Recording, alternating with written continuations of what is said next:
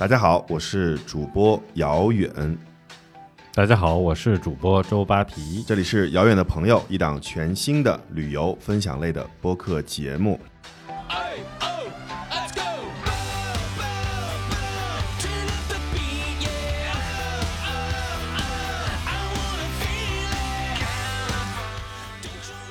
在开始我们正式节目之前呢，我还是要略微的花一些时间跟大家介绍一下《遥远的朋友》这档节目。相信呢，很多朋友也是第一次听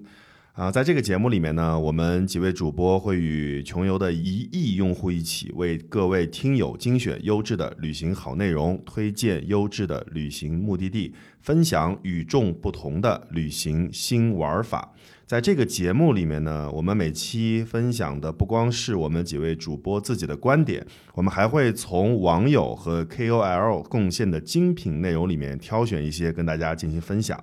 第二呢，我们分享的内容里面有很多呢是含有我们穷游比较独特的声音胶囊的内容，就是声音的 biu，可以听到非常多好听的声音。最后一点呢，就是我们每期会有遥远的朋友专享折扣。我们的折扣代码呢会在节目的后半段放出，所以请大家呢一定要在节目里面仔细听。我们在任何的别的推文啊或者文字啊你是看不到的，所以你只能在听节目的过程当中才能够知道我们的折扣代码。那今天的这一期呢，其实也算是我们这几期一直延续的十一特别节目。我们这次呢要推荐的地方是离北京不算太远，而且也是这几年我个人比较喜欢的一个，我认为最成功的从资源型的城市或者是资源型的地区转型的。一个表率，我们这次跟大家主要聊一聊山西，以大同为代表的山西北部。扒皮对这些地方肯定是比较熟了啊，不算太熟吧，但是非常非常喜欢。嗯，因为这个俗话说得好嘛，对吧？看古迹看文物哈，陕西看地下，山西看地上，所以我觉得山西应该是目前咱们中国北部吧，遗存这个，尤其是千年啊辽金时代的建筑。最多的一个地区了，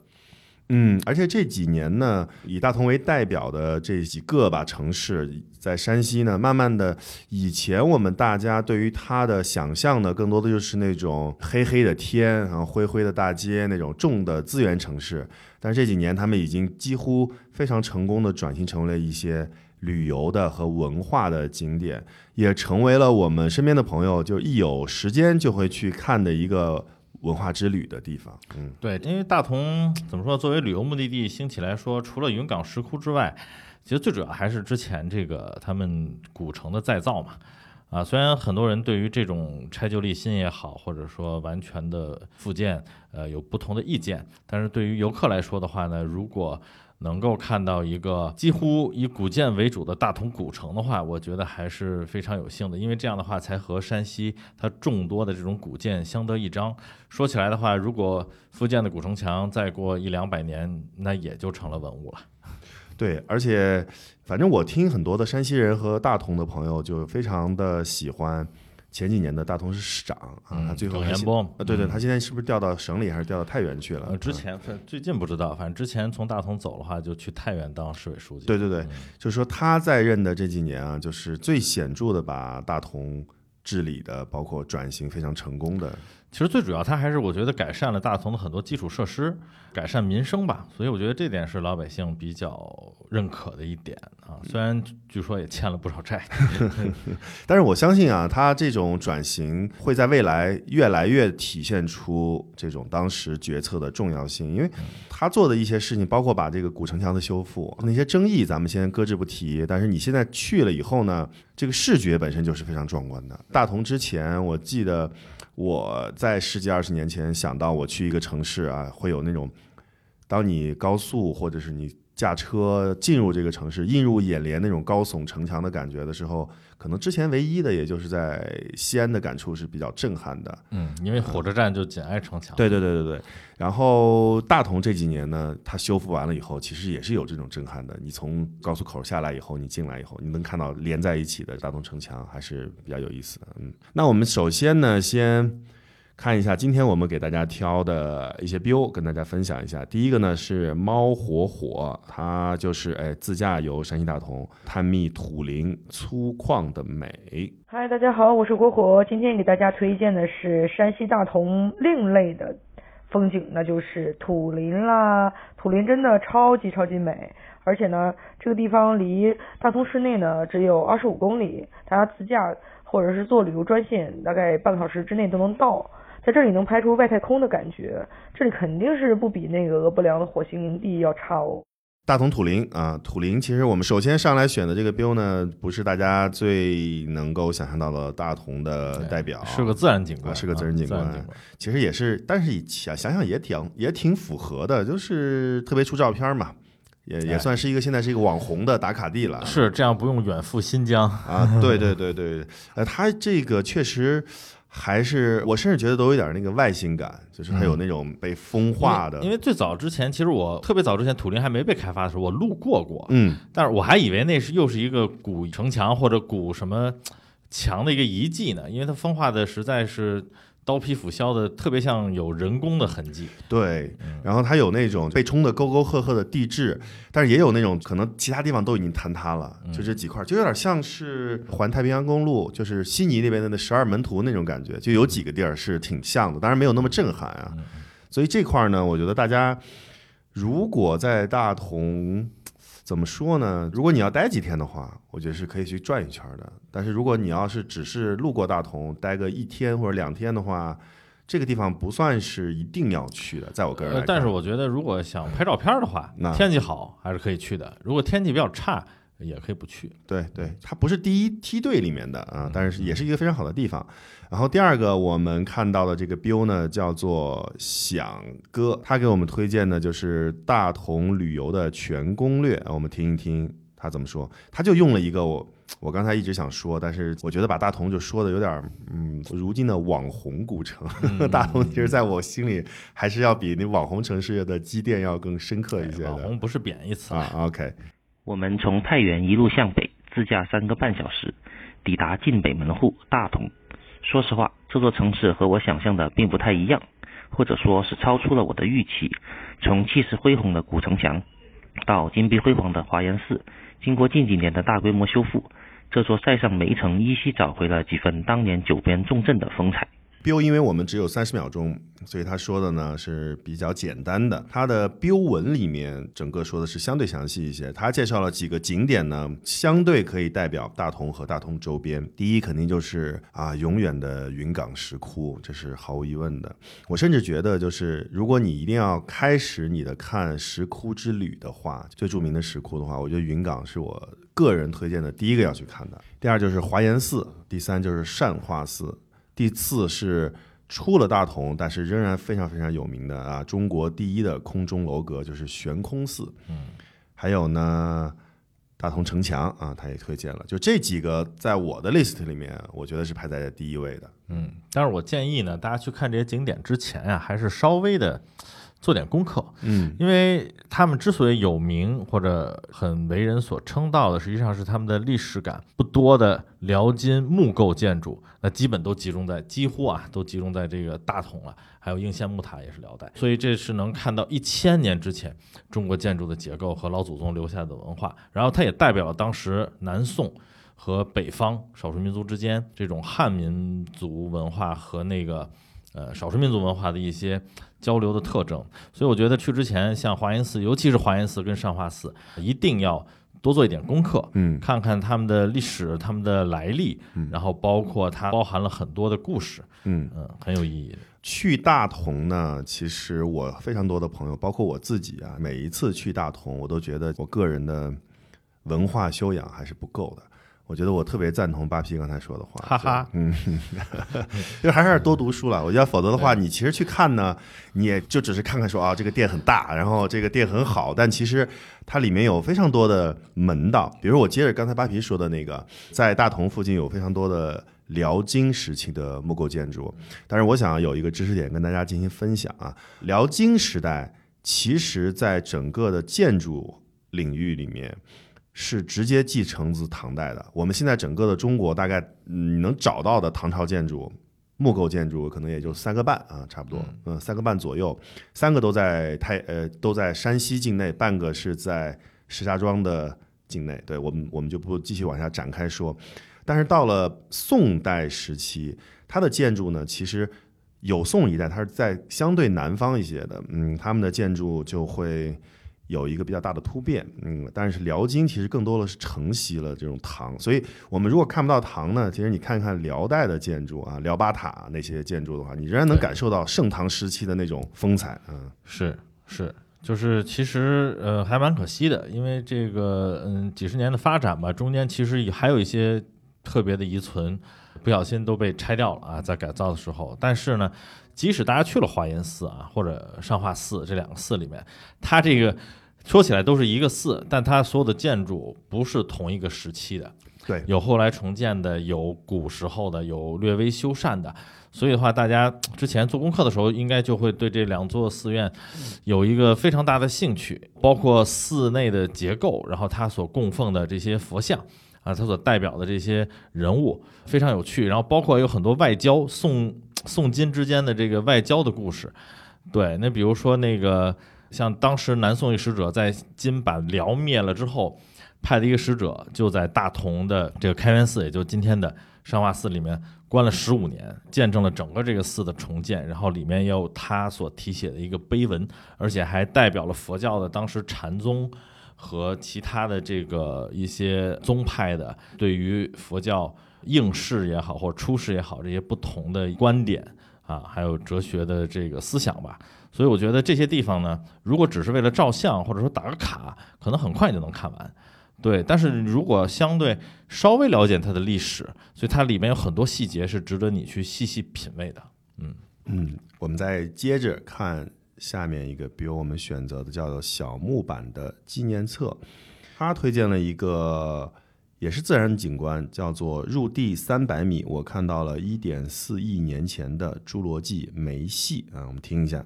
这个景区最大的特点就是有世界最大、中国第一可供游客直接参观体验的真实矿井。我们跟着工作人员一起穿上矿工的衣服，带着矿灯，坐着矿车下井，然后就可以看到真实的采矿现场，还有各种地质地貌的特征。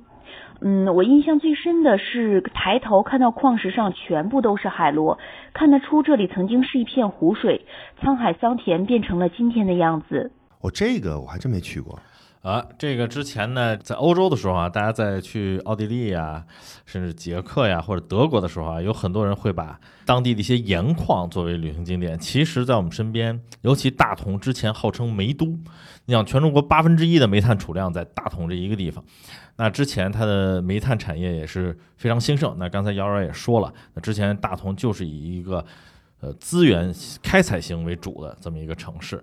那现在呢？虽然它转型成为一个更加环保、更加宜居、更加美丽的地方，但是它的工业时代给我们留下了非常非常多的这种人类工业文明的历史痕迹。比如就在云冈石窟的对面，啊，就国家的煤矿公园，那应该就是可以体验到整个从工具到开采过程到真实的矿井矿坑保留的参观的这些东西，我觉得是一个非常不错的体验。嗯，这点我。听了以后，其实挺有感触的啊。比如说我去新西兰啊，去澳大利亚，包括你刚才说罗啊罗啊鲁尔区啊什么的，他们经常会把在我们看来不是历史的历史保存的特别好。比如说我在新西兰有一次就感触比较深，就是它也是那种当年早期矿工的呃一个博物馆，它就完美再现了当年早期矿工的各种生活的方方面面啊，矿工和伐木工人的方方面面。但是这个历史呢，对于我们这种号称我们从小的这个理念里面，动不动就是上下五千年，什么纵横几万里的人来说啊，啊，这个历史是一九零几年的历史。我其实当时脑子里第一个闪过说啊，这也叫历史吗？就是说这也值得为这件事儿建一个这么大的博物馆，还这么这么兴师动众的。但其实看多了以后呢，就感触还是挺深的。因为什么样的历史其实都可以是历史，而且每一个历史的切片，它所反映的东西是不一样的。比如说，我们反而现在对于一百多年前，包括你刚才说的这种矿工的这个历史，你到底是怎么样的，我们其实心里是不知道的。对，其实历史就是由这个细节组成的嘛。嗯你通过嗯很多细节是可以扩展到对当时那个时代的一个想法。嗯，对，我知道扒皮应该之前在德国待了很多年，所以像鲁尔他这种，他首先在尊重历史的前提下，慢慢的也找到了新的出路，就是把这个原来的煤矿区除了作为一个博物馆什么的，也慢慢开发成为一种比如说创意的聚集地呀，或者是各种各样的新的用途，对也变得挺酷的，有很多吧。国内现在这个学的也不错，对吧？对你像北京的和上海都有很多老厂房啊，或者一些老的这个工厂基地嗯改造成新的一个创意中心，嗯给人非常。这怎么讲？叫做耳目一新的一种冲击感吧。嗯等于说嗯历史跟现代的元素交在一起的时候，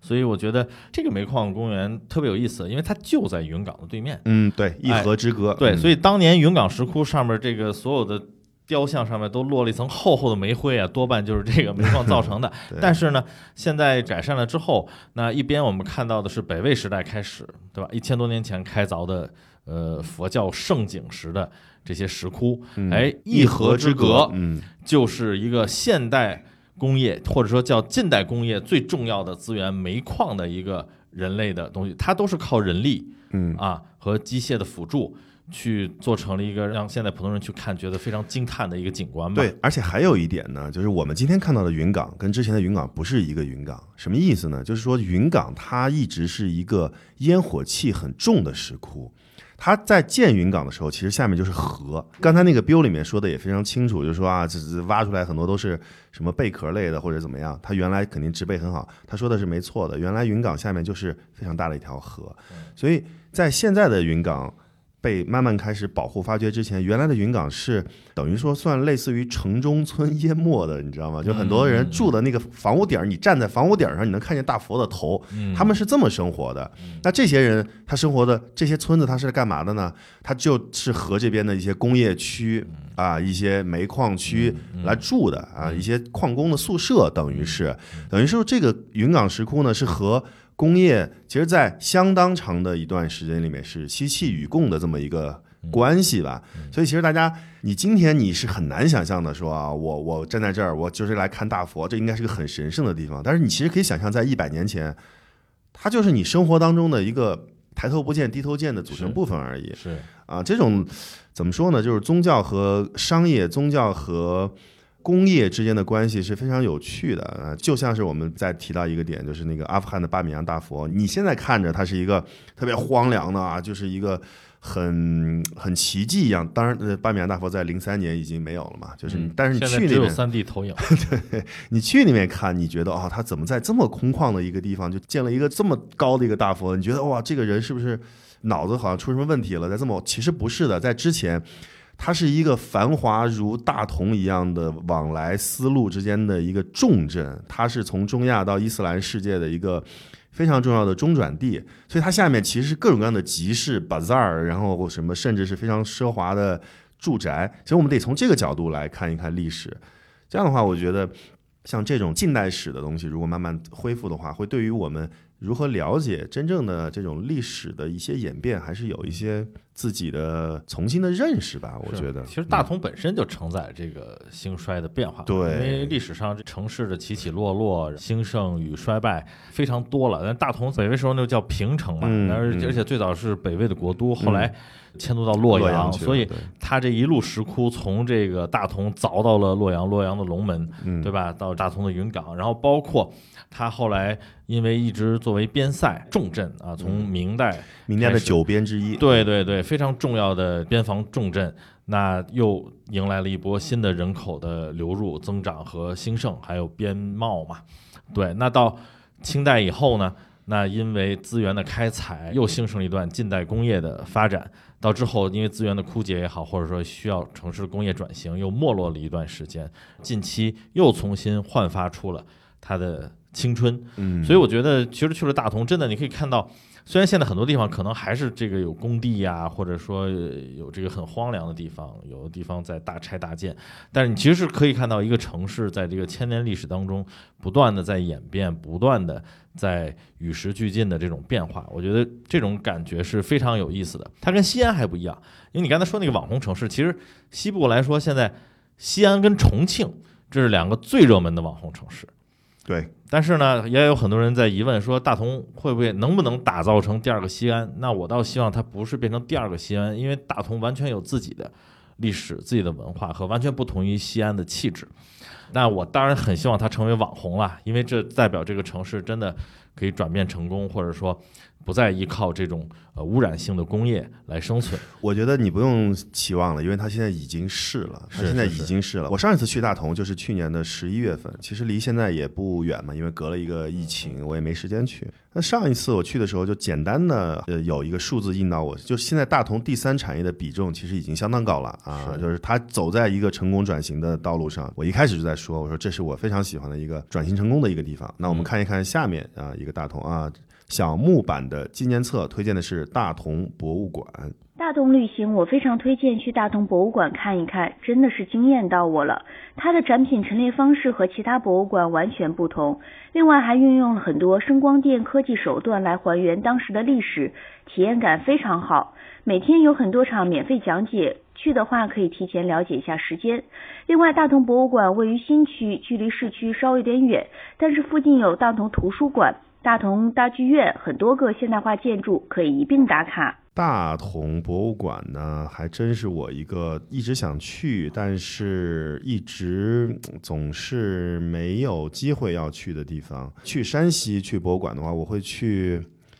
太原的山西博物馆。嗯那山西博物馆是非常有名的，就是你在里面看不够的博物馆。所以我每次去山西博物馆呢，我都看的不是特别够。所以大同呢，就还没来得及去。我不知道扒皮有没有去过。我原来其实对很多博物馆呀不是特别感兴趣，你知道吗？我比较喜欢相对来说啊，这个自然景观的或者一些户外类型的地方。后面因为生了娃之后，带闺女去开始看各个博物馆，还有突然发现我闺女对这些东西特别感兴趣，然后就带着我。慢慢的开始有心情，或者说有这个耐心，开始慢慢的在各地的博物馆当中去探寻我想了解的这些东西。所以我觉得到各个地方很重要的一点是，如果能去到当地好的博物馆，那其实我觉得比去很多网红景点打卡或者照相更重要一些。然后我也给大家推荐一个我个人的 tips：如果你去到这些历史文化非常悠久，而且有非常多知识点的景点或者博物馆的时候呢，强烈建议大家不要节省找导游的钱，就是找正规的讲解员的钱。其实我去每一个地方，如果可以找到讲解员，我都不会吝啬于那几十块和一百块，你会收获非常多。当然了。很多的呃现代的中国的博物馆和景点，它的这个解说词啊，包括它的知识点，也并不是足够的让人那么满意。但是它绝对比你自己跟那儿什么都不懂看强啊！如果你是真的是说我是一个这一方面的专家了，我都能看出各种各样的门道了，那你叫不叫无所谓。那对于一个旅游者来说，我们去到的地方很多，我们很多地方呢，其实就是一个休闲游。但是如果你只花了几十块钱，有一个小时的时间，你能够了解当地的风土人情、当地的历史沿革的话，我觉得是性价比很高的一件事情。啊，当然当然。哎，那说到这个，正好嗯就是我之前在那个群上看到有一个正好在十一期间的线路嘛，就是山西的一个古建之旅啊。因为当年你想那个梁思成他们就专门跑到山西去做中国营造社的一个嗯古建的一个考察和梳理，所以写出了非常好的中国古建的一个著作嘛。嗯对，所以的话，正好呢，我这条线路就是按照梁思成他们当年去考察这个线路，从大同出发，然后终点在太原，一路上大概好像五天吧，五天的时间，基本就是一个中国千年以来各类有代表性的古建筑结构和景点的这么一个挺完美的线路。这个线路我们最后会说，因为我们给大家嗯准备了遥远的朋友的特价，这个哦我们可以放到后面来跟大家好好介绍一下。我觉得这个是非常棒的一件事情啊！你看今天我觉得说这些这样的地方呢，我和扒皮其实成就感也比较高。为什么呢？就是我们预计的，我们其实很习惯于推荐一些它处在红和不红之间的啊这么样的一个地方。但这样的地方呢，你看我们每次我们的美女导播就会非常感兴趣，她就会说啊，我我也要去，我很感兴趣。对，不要老看网红景点，也看看这些啊有历史内涵的地方。好，我们既然也是介绍了山西吧，我觉得也是不能免俗。虽然我们今天的重点是在大同，但是可能我们也在听听别的可以去看一看的地方啊。下一个叫茂茂，他介绍的是通达桥，在太原啊。这个桥啊，估计更多自驾的人会比较关注啊。他专门发了一条 Biu 啊，我还是挺感兴趣的。我们听一下。太原的桥，你去过几座？山西省首座独塔悬索桥。通达桥成了太原的网红桥。通达桥白色的曲线拱门夺人眼球，宛然一块美玉端圆矗立。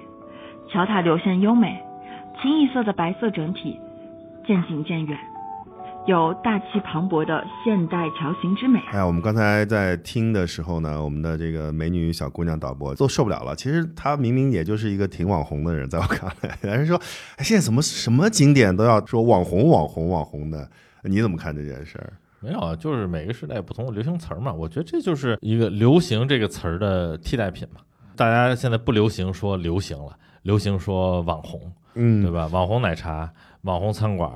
网红景点。网红桥，网红这网红那，那实际上就是一个可能比较时髦啊或者流行的一些东西。在我理解“网红”这个词呢，它在流行时髦之上，它有一个前提条先决条件，就是能拍出好照片儿。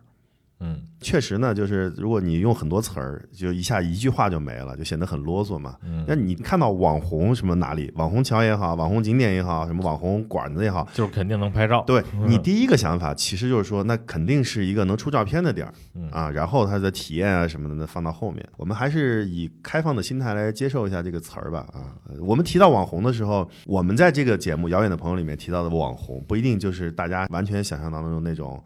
不好的网红的地方，网红这词儿很中性啊，没有贬义，是吗？是吧？啊，是我狭隘了。大家想想李雪琴啊。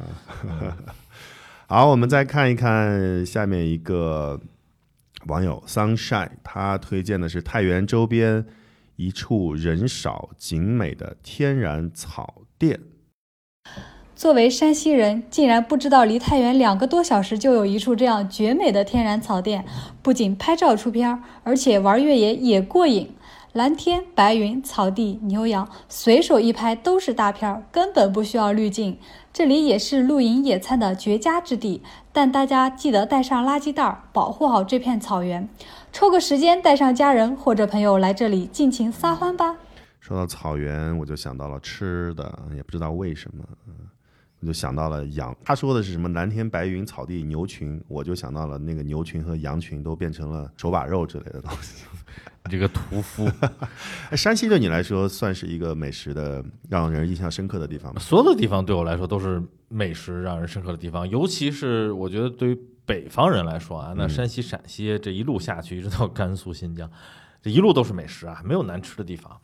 对，因为一个呢是传统的食品以面食为主，这就是我特别喜欢的。对我吃米跟吃面可以中间差三四个量级的。嗯，对，所以的话，我当然每到一个地方，我倒不一定说先找它最网红，或者说这个大家推荐最多的餐馆，我一般习惯的是先到街边，嗯，随便找个馆子。也不一定非得说是苍蝇馆或者是摊儿才行，但是我希望找一个随便馆子，因为相对来说它应该是当地的一个平均水平。明白。对，然后这样的话我就感觉吃的味道比较真。明白。然后呢，再去比如说大众点评也好，或者哪里也好，或者到全国里面去找找有没有网友推荐的这个可以去吃的东西，因为千人千面，那口味更是不同。所以的话，有些人觉得好吃的东西你未必喜欢，那有些人觉得难以下咽的东西在你嘴里可能就是美味。所以所有的吃的东西，我觉得。大家可能还是不要过于的太推崇网上的很多推荐，嗯，还是自己亲口去尝一尝比较好。所以，呃，我我为什么提出这个问题呢？就是因为这个草原啊，我们这个 BO 听完了以后，我们就知道了啊，就是太原旁边有一个很好的草甸。我觉得这些呢，因为它靠近内蒙嘛，我觉得它本来就是呃游牧跟农耕之间的一个分界线，尤其是在山西北部呢，它原来就是边城，所以就是这样的草甸。当然非常棒，如果大家愿意去的话。但是利用这个机会呢，我们也看到这个全国也有问答，上面就问他说：“山西美食是只有面食吗？”啊，所以我就提出了这个问题。那除了面，当然先提面食啊。我觉得，呃，我其实虽然是一个安徽人，我是一个最不像安徽的安徽人，但是我吃面的习惯就是在山西和陕西给我养成的。我小的时候就是在上大学之前，我大概一年能吃三次面，我觉得已经够了，你知道吗？就是每天都是米饭的。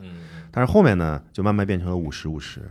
那后面就变成了大概现在我的习惯，就是如果一定要要让我吃主食的话，我大概会是七三左右啊，百分之七十是面食。那山西是一个让我觉得你每天吃面可以一个月不重样的一个地方。对，看怎么说吧，因为所谓的不重样，就是很多人有不同的感觉。因为比如说吃不习惯的或者不太喜欢的，你可能吃一两次就觉得这不都一样嘛，对吧？你比如说，你像原来啊，那个咱们在东直门上班的时候，嗯。楼下就有一个刀削面档，基本上我一个月就是天天去那儿吃，我也觉得不重样。对啊，所以这个呃，你要说山西除了面食之外有什么其他的好吃的，我个人觉得那到了山西陕西不吃面吃啥呢？嗯，我还要跟大家稍微的分享一下，就是这个刀削面呀，它只是面的一种方式啊，你同样的刀削面可以做出很多不同的味道的。刀刀削面它只是拿那个。那个片儿给它片儿出来，就像是挂面还是切面还是扯面还是拉面一样的，就是你方便面你都可以做出一百种味道，所以它不是刀削面只有一种味道叫刀削面。然后呃，除了面食，那既然你说到了山西肯定要吃面嘛，那这这个我完全认同。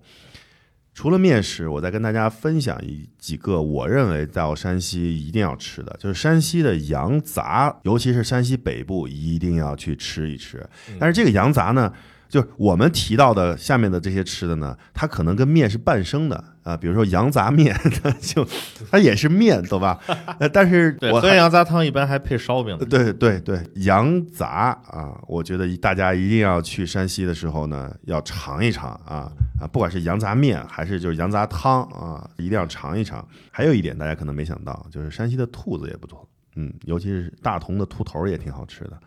哎，那它跟四川的兔头有不太一样。你首先那个味道就不太一样嘛，就是北方是更多的是熏制的那种口感啊。兔头，你成都是有点像腊兔腊肉的那种，呃，熏熏肉啊，熏肉啊，熏鸡或者是熏羊啊，什么对吧？就是那种熏制的口感啊，它更它没有那么辣。首先啊，它就有点那种，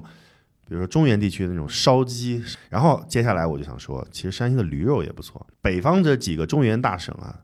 这个驴都是可以随便吃的，河北，然后山东啊，大同，就这几个地方吃驴吃的比较多啊，大家可以去尝一尝。天上龙肉，地下驴肉，嗯嗯，驴肉我是很喜欢，我还真没在山西吃过驴肉，一般一般北京就跑保定吃的火烧算了。呃，对对，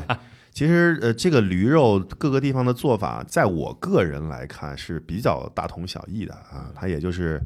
熏。或者是炒，或者是怎么弄，但是就是差不多吧，我觉得。我觉得驴肉比较好吃的做法，就除了火烧之外啊，这种肉夹馍式的这个之外，最好吃的驴肉我是在山东济南吃的，就是那个确实是，他就吃驴头肉，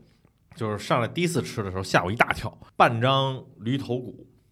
就是连它的牙什么都在上面的，然后那个，因为它那个驴头很大嘛，跟马马脸似的，很长，嗯，他就把那个当一个那个托盘一样的东西，嗯，对，底下就是一个驴头骨，嗯，然后上面就铺满了给你切好的驴肉，就感觉有点像酱牛肉似的，对对对。对，然后哇，满满的一头就吃起来，然后眼睛那又是空的。然后那个牙都在还在那滋着，当时觉得特别有意思。对我刚才忘了说了，像北方的各种做肉的做法里面，酱也是一个很重要的做法，对，就是熏酱啊，或者这种都是很重要的做法。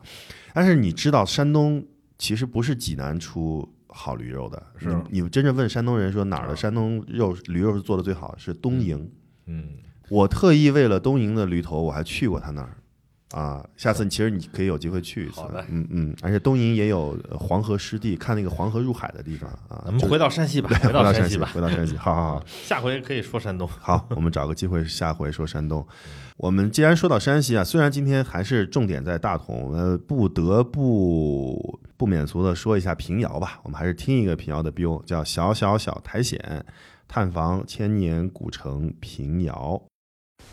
山西平遥古城距北京约四个小时高铁路程，现在已有两千八百余年历史。古城完好保留着明清时期的建筑和生活风貌，每一块青砖石板似乎都在诉说着岁月的过往。古城墙、南大街、日升昌票号、县衙和镖局等都是不可错过的打卡点。如果时间充裕，建议在客栈留宿几夜，深入感受古城。平遥最近这几天也刚刚结束了一年一度的摄影节，嗯，平遥摄影节。平遥呢，你看啊，就是时间的流转跟历史的变革，它往往是出人意料的。平遥古城在整个山西的，不管是这种镇一级的古城里面，都不是最好的，但是它是留下来最完整的。过了几十年，那你怎么办呢？对就是说，当然我很庆幸啊，我是在平遥古城开发之前啊，那啊好早了就就去了平遥，就是大概是上世纪九十年代，对非常早，二十多年前就去了，所以当时真的是很烟火气。呃包括很多古建根本就没有腾出来，然后住的也是大杂院，然后很多单位在里面办公，厨房也都在古建里边啊。反正现在想想是蛮吓人的啊。古城墙也是没有经过太好的整修，你可以随便上去，也不要门票。而且我上去的时候是自己个人借辆自行车扛上去，因为上面还没有租自行车的，知道吧？然后进城什么车也能开进去，反正就是熙熙攘攘，真的很热闹，非常非常像，就是我脑子里想象的那种古代的一个贸易小城啊，或者说一个一个金融小镇的那种那种感觉。当然，现在因为这个人去的太多了，所以需要一些规划跟治理，但是就感觉更像网红了嘛。但是感觉就少了一点那种朴素的烟火气，嗯，嗯，它就是因为保留的比较完整，现在大家就慢慢就去了。但是因为去的人越来越多呢，它就有一点现在已经开始变得更时髦了，更时尚了。就在嗯以前的古建筑上发现了一些更多更现代甚至后现代的一些新的玩法了啊。感觉有点像北方的丽江那种感觉。对对对对对对，从我自己的个人推荐来说，我觉得你去平遥的体验不会是特别好的，因为现在去的人多，然后旅游团也多，住宿的性价比就没有那么高了啊。还是回到大同哎住，宿，毕竟毕竟是过气网红啊，过气大同是新生的网红，嗯对，毕竟是过气网红。而但是且大同它大，所以你你能住到的好的多地方就很多。呃，其实我倒觉得也未必啊，嗯就是因为平遥毕竟它还是很多，尤其很多民宿啊，还有一些宾馆呀、它是在古城里面，比如说依据古建古代时候的架构改造的，嗯，或者是什么。嗯大同呢，它真的就有点像新生网红一样，它嗯很多东西太新了，嗯，而且相对来说，你要说住特别好，大同目前也没有特别好的酒店。反正它现在处在一个感觉就是新成长的一个网红目的地的一一个一个路上啊啊，它它俩毕竟体量不一样嘛。呃，像平遥是一啊个这是一个镇嘛，对那当然，还是一个市。当然，我们指的大同主要还是指古城了主要是古城的周边啊，包括云冈对什么的，然后包括它南边的衡山。之前我一直以为衡山既然是北岳，我老觉得它应该更靠北一点。然后结果其实我没想到，这个像比如像像历史上我特别感兴趣的雁门关和衡山，竟然都在大同的南边啊！就是我第一次去的时候，我也感觉挺惊讶的。嗯，呃，其实这个就跟我们历史的这种各种疆域的控制力相关嘛。是就是你再往北的话，你还是要保证大家能够比较安全的去祭拜这件事情是很重要的。比如说现在大家都知道什么普贤的驻地不是在峨眉山嘛，这个大家都知道哈。但是你知道，在一千年前，普贤的驻地其实是在现在的库车附近嘛？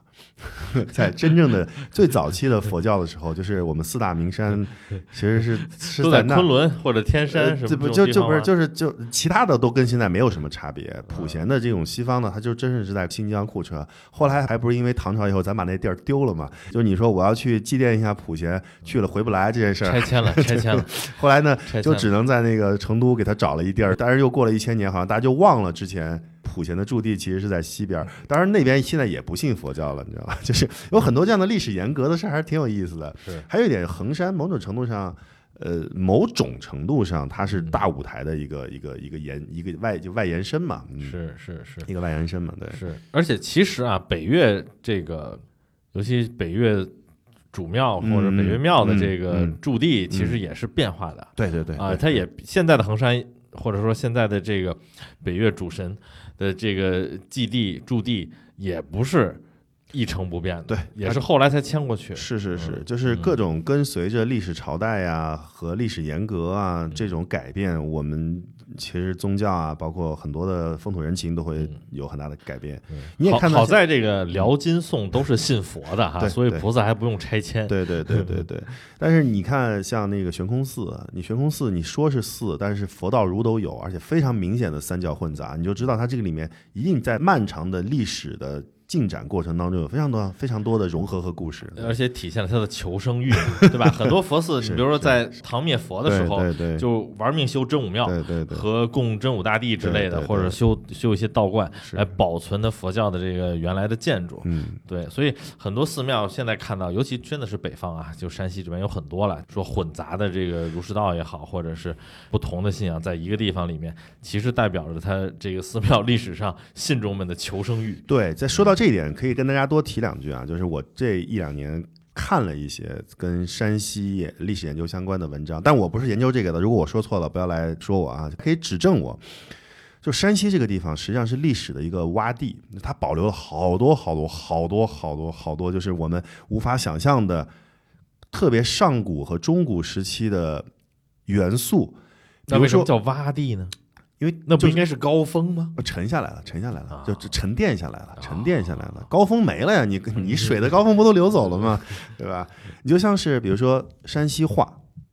山西话现在在这个中国的古汉语研究当中，大家已经慢慢的倾向于把山西话独立成为一个独立语系了。嗯，它不是就在最早的时候，大家觉得山西话可能是官话的一个分支，或者是哪儿哪儿的方言的一个分支。它现在是一个独立语系，嗯再再过几年，它的地位就会跟粤语啊、闽南语一样了，非常有意思。哦，那这山西人、山西的同学们就已经天生自带二外了。对对对，这是第一点。第二点呢，就是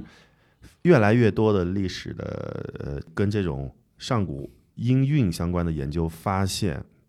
我们说的那个，比如说 China 呀，或者国外的那个 Qing，就是中亚地区和俄罗斯地区，不是把中国叫做 Qing 嘛？嗯那个 Qing 呢，我们最早想当然的肯定就是秦过去的嘛。嗯，但现在越来越多的发现，它其实它是晋的变音，非常有意思。就是你会发现，哇，山西原来这么重要，你知道吗？我发现这拼的其实不是历史，这是拼的哪个省哪个方面的学者最先 最先划了过来。一个是这个，还有一点就是拼地理嘛，因为山西两边都是它比较进不去出不来的一个地方，嗯所以它进去出来都比较难嘛。因为东边是太行山，西边就黄河，嗯然后又西边又挨着陕西嗯，它很多东西是能保留下来的嗯，很多东西是能保留下来的。包括你现在你这么想这件晋的事儿也是有可能的，因为秦始皇本身就是晋赵的混血嘛，他在嗯赵地出生，对吧？是是是，反正哎，就这里面有很多历史故事我每次去山西的时候，我就特别开心，然后这开心完了以后，觉得觉得自己是个文盲。所以今天我们已经避免谈了很多这种跟历史啊相关的知识点，是因为确实不太有这个自信聊，万一聊错，不知道怎么弄啊。我们看一下我们的全文问答里面，可能有没有什么一些比较有趣的，咱们跟大家讨论一下的。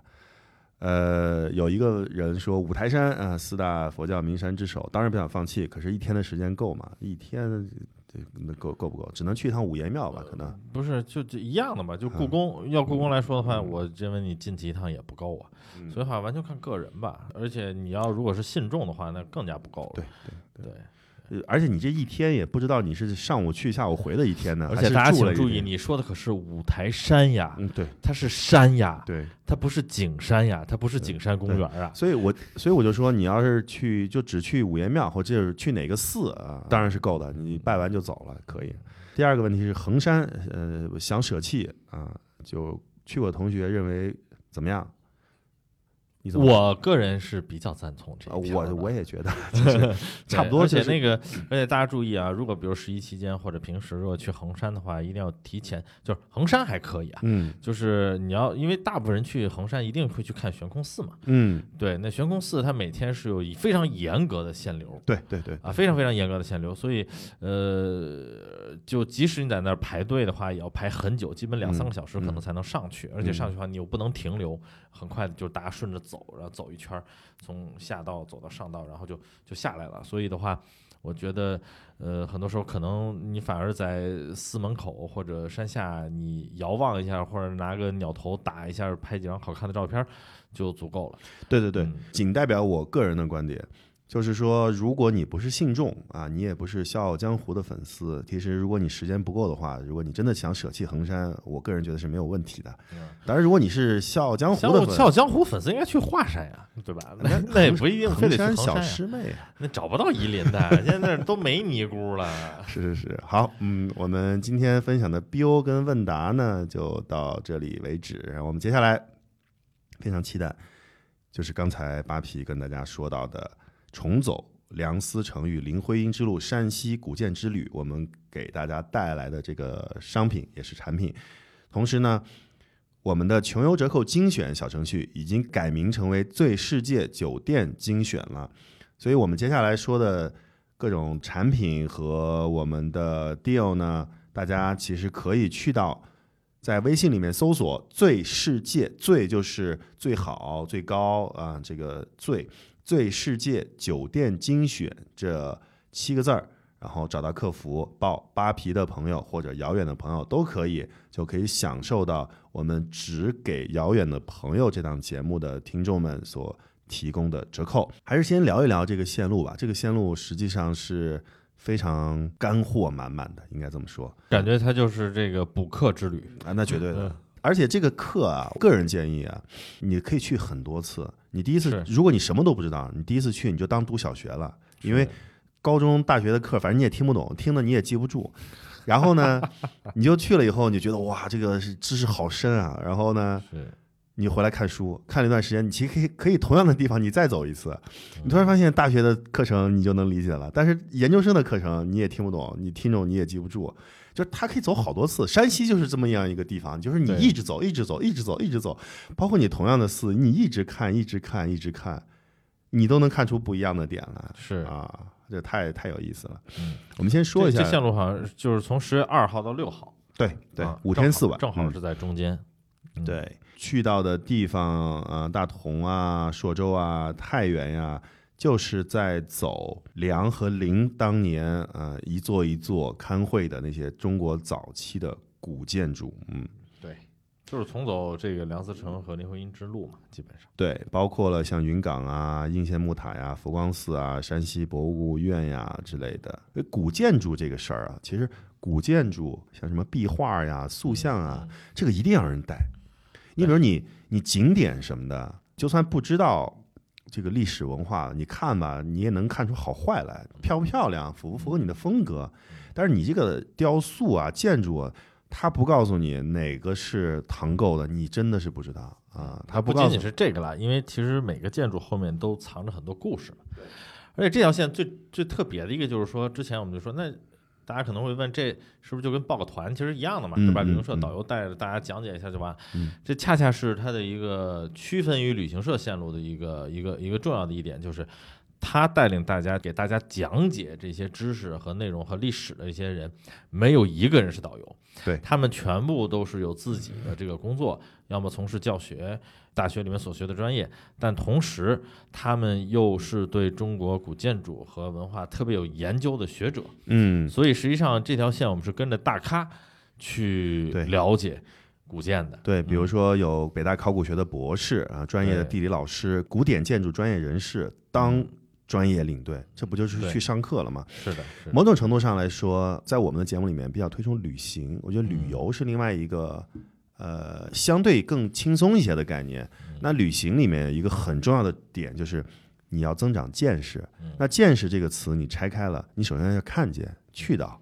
啊，然后你增广贤文。对，然后那个识呢，就是你要学习，你要知道，你要获取知识，所以你去旅行就要增长见识，而且这个行程呢，全程都是旅游巴士，然后四星级以上的住宿啊，所有的早餐、中餐、晚餐、门票、啊、保险就就除了你到大同或者从太原回家的这个大交通的路费不管，嗯嗯其他的就是你到地只要落了地，报、嗯这个找到组织了，就其他就全包了。对我觉得特别适合这种呃家庭亲子特别省省心。如果你是亲子游的话，你就把它当成一个你跟孩子一起的夏令营，哎或者叫短时短时的秋令营，啊小游学吧，应该叫哎小游学。对对对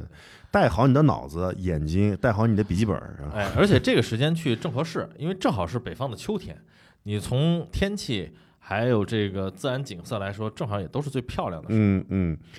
同时呢，我们现在说的时候呢，国庆仍然还是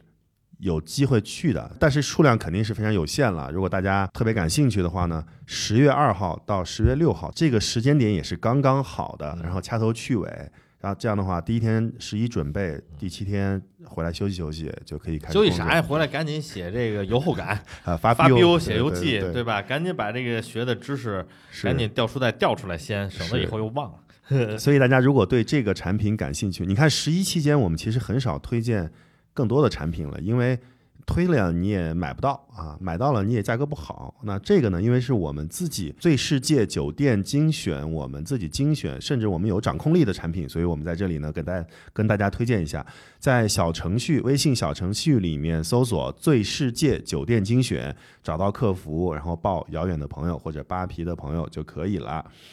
同时呢，如果大家嗯没有去过山西的话呢，我给大家呃简单的说一下一些交通工具的一些价格，大家有一个心理的概念啊。比如说北京到太原的高铁，从北京西站出发，也就两个多小时、三个小时就到了啊，单程票价是两百块左右。